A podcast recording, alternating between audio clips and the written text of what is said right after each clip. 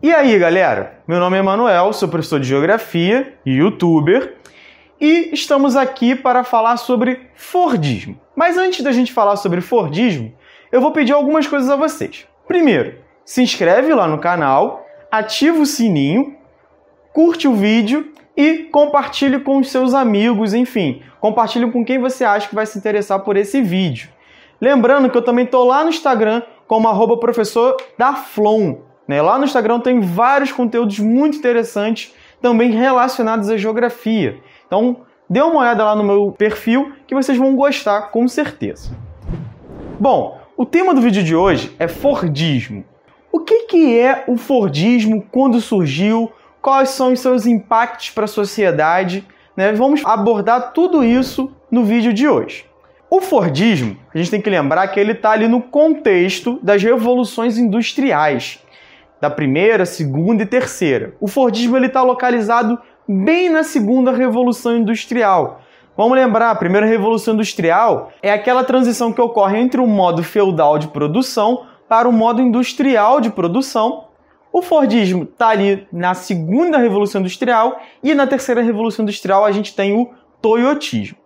O Fordismo, como o próprio nome já dá a entender, surge no chão das fábricas do Henry Ford. Né? Quem é o Ford? Ford é um empresário, dono das fábricas Ford. O que, que o Ford ele vai pensar que vai diferenciar ele de outros burgueses industriais da época?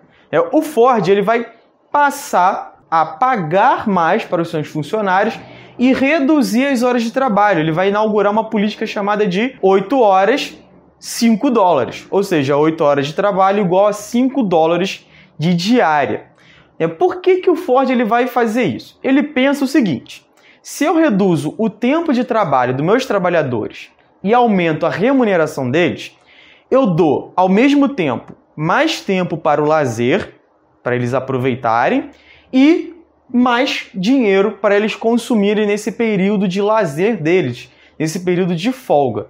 Com isso, esses trabalhadores vão aumentar a circulação de produtos e aumentando a circulação de produtos, também aumenta a circulação de capital, de dinheiro. É, e aumentando a circulação de dinheiro, mais carros da Ford serão vendidos.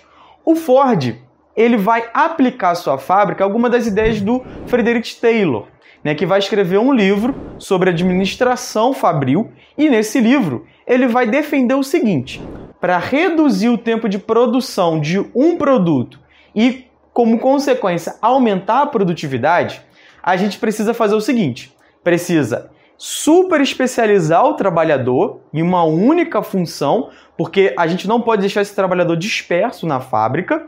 Precisa reduzir o deslocamento desse trabalhador dentro da fábrica e fazer com que esse trabalhador realize apenas um movimento.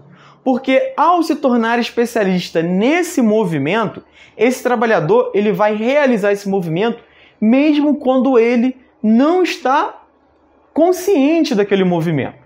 Então, quando a gente pega lá, por exemplo, Tempos Modernos, filme do Charles Chaplin, que é justamente ali uma, um ensaio sobre os tempos modernos, sobre o Fordismo. Né? O Charles Chaplin está lá na fábrica apertando os parafusos e quando ele sai da fábrica, ele continua fazendo o movimento de apertar o parafuso. Por quê? Porque ele incorporou é, o movimento que ele precisa realizar na fábrica. Ele já realiza aquele movimento de forma inconsciente. Bom, mas o Fordismo, por si só, ele não conseguiu sobreviver à concorrência capitalista. Por quê? Porque reduzir o tempo de trabalho dos trabalhadores e manter uma remuneração ou aumentar a remuneração desses trabalhadores fez com que o Ford ele se tornasse menos competitivo é, em relação aos outros burgueses, né, que continuaram a fazer com que seus trabalhadores trabalhassem mais e ganhando menos. Então, o Fordismo ele só consegue ser generalizado para além da fábrica Ford com a crise de 29, que é a crise da quebra de bolsa de valores de Nova York. Na crise de 29, a gente vai ter uma superprodução. Né? Por que, que a gente vai ter uma superprodução? Porque os trabalhadores vão receber baixos salários e, ao mesmo tempo, você vai ter um aumento da produtividade. Esse aumento da produtividade, sem um aumento salarial para os trabalhadores, faz com que os produtos eles fiquem encalhados nas fábricas. Quando esses produtos ficam encalhados nas fábricas, o preço deles começa a cair, principalmente das commodities. No caso do Brasil, o café, né, que era vendido mundialmente. O Brasil era o maior produtor de café e de uma hora para outra não tinha compradores para o café brasileiro. Tá? Então, muitas empresas vão quebrar nesse período. Por quê? Porque vão produzir muitos produtos, não vão vender esses produtos e também não vão conseguir ter ali o seu lucro para conseguir se manter sobrevivendo. Como que isso vai ser resolvido? Uma fusão do Fordismo com o keynesianismo. É, o keynesianismo é uma corrente, é um pensamento político-econômico que vai defender uma intervenção estatal, ou seja, uma regulação estatal mais pesada sobre a economia. Não só intervindo na economia diretamente, criando empresas estatais, por exemplo, regulando, criando leis, mas também absorvendo aquele chamado exército de reserva de mão de obra. Ou seja, aqueles trabalhadores que não eram absorvidos pelas fábricas, porque não tinha emprego para eles. Como que o Estado vai fazer isso? No caso dos Estados Unidos, que é onde se inicia essa fusão entre Fordismo e keynesianismo, a gente vai ter o New Deal, né, um plano ali de governo, né, um plano de desenvolvimento criado por Frank Delano Roosevelt, ainda na década de 30, que vai incentivar uma série de obras públicas. Então, construção de estrada, construção de presídio, de escola, conjuntos habitacionais, tudo isso para quê? Para fazer com que a classe trabalhadora desempregada fosse absorvida e com isso recebessem salários recebendo salários, esses trabalhadores poderiam consumir. Então, esse keynesianismo né, vai fazer com que o Fordismo dê certo. Por quê? Agora você vai ter uma produção em massa e um consumo em massa, porque a classe trabalhadora tem acesso agora ao consumo. Parêntese. Esse período ele vai de certa forma elevar é, o padrão de vida da classe trabalhadora, porque agora ela tem acesso ao consumo. Estados Unidos a gente vai ter, por exemplo, o surgimento do American Way of Life, né? aquele modo de vida americano, ou seja, andar com carros grandes, ter uma família, comprar uma casa com jardinzinho na frente, sem, só que com aquela cerquinha, sem muro, etc. Consumir muito, consumir muitos produtos industrializados, principalmente.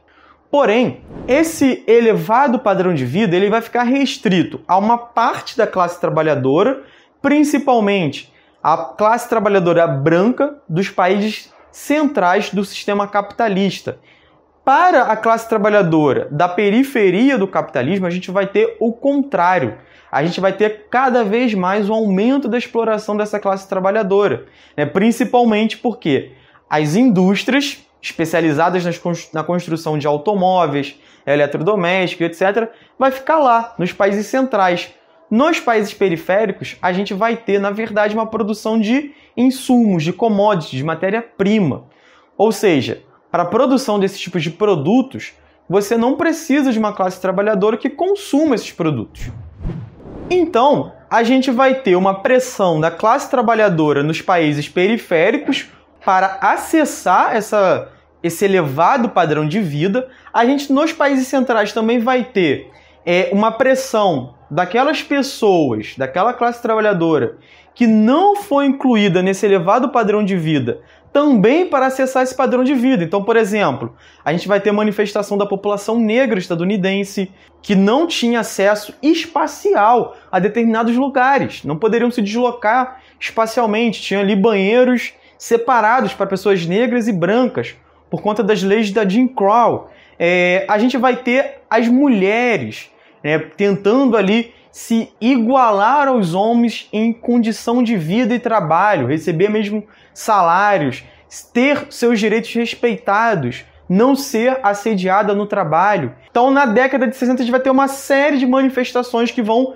pressionar né, para que esse sistema, para que esse modo de produção consiga atender a necessidade de toda a população e não só para uma parte da classe trabalhadora, para a burguesia e para o Estado. Tá? Então, a gente vai ter uma confrontação direta da classe trabalhadora com esse modo de produção. Bom, voltando para a fábrica, eu falei lá no início que o trabalhador fordista ele é super especializado. E isso vai gerar um problema para o trabalhador. Que problema é esse? Vai aumentar o seu nível de alienação, ou seja, o alheamento dele em relação ao produto produzido. Então, esse trabalhador alienado ele não consegue se enxergar no que ele produz. Então, o trabalhador fordista, por exemplo, ele só pode dizer que ele, no máximo, apertou um parafuso de um carro. Tá? E essa alienação ela vai ter consequências psicológicas e físicas. Por quê? Porque o trabalhador está ali exercendo apenas um tipo de movimento. Né? Como eu disse lá do Charles Chaplin, isso causa uma dissociação. Então, esse trabalhador ele está cada vez mais é, dissociado da, do seu produto produzido. Esse trabalho é cada vez mais um trabalho alienado. Bom, gente, vou encerrar o vídeo por aqui. Pretendo fazer um vídeo sobre o toyotismo, a terceira revolução industrial, onde eu vou contrapor algumas coisas, algumas mudanças que ocorreram é, nessa terceira revolução industrial. Vou pedir novamente para vocês se inscreverem no canal, ativarem o sininho, deixarem seu like e comentarem caso haja alguma dúvida, caso vocês queiram, enfim, dialogar ou conversar sobre algum tema do vídeo. E até a próxima, gente!